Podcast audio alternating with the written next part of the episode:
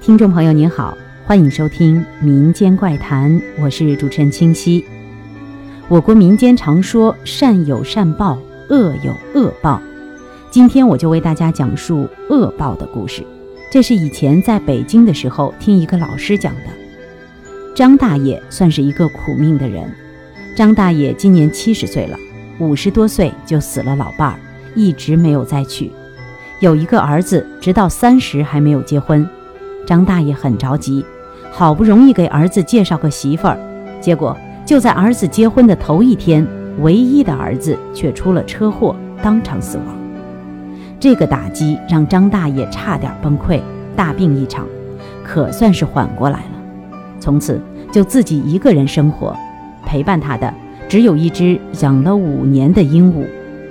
张大爷平时也没什么爱好，邻居们看张大爷孤苦伶仃的。便常常照顾他，而张大爷全部的感情都寄托在他养的那只鹦鹉身上，给鹦鹉起了个名字叫大娃。其实熟悉张大爷的邻居都知道，大娃是张大爷儿子的小名，张大爷是把鹦鹉当儿子养的。大娃很听话，平时张大爷都是把它放养的，而且大娃还会说话，常常逗得大家哈哈乐。大娃最拿手的就是背诗，还不是一般的诗，居然是徐志摩的《再别康桥》。每次听到用大娃怪里怪气的声音念“轻轻的我走了，正如我轻轻的来”，大伙儿都笑得半死。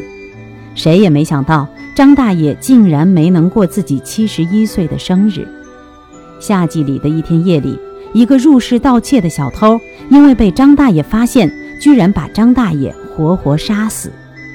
却说这个小偷在张大爷家里找了半天，没有找到值钱的东西，却看到了大娃。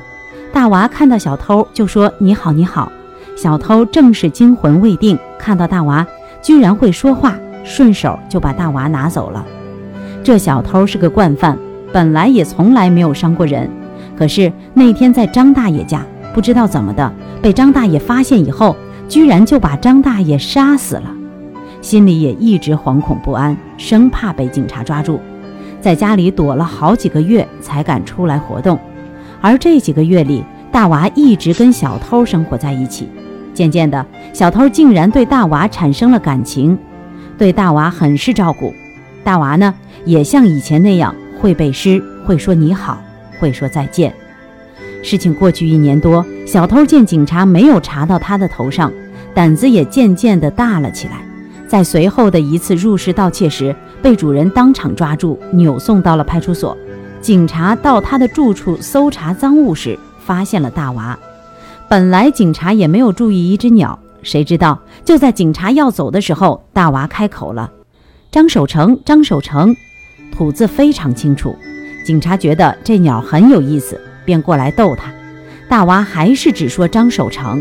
这个时候，其中一个警察说：“咦？”这个名字很熟啊！想了半天，这个警察想起来了，一年多前有一个老头在家被人杀死，一直没有破案，死者的名字好像就是张守成。回去一查，果然是，也查到大娃原来就是张大爷的鸟。这个时候，大娃又说话了：“七月二十四号，张守成小偷。七月二十四号，张守成小偷。”重复了很多次。这下那个警察更是肯定，因为张大爷就是在七月二十四号这天被人杀死在家中。后来案件真相大白，这个小偷也被绳之以法。小偷做梦也没有想到，自己杀人的恶行竟然是被一只鸟给揭露出来的。好了，今天的民间怪谈就到这里，下期再见。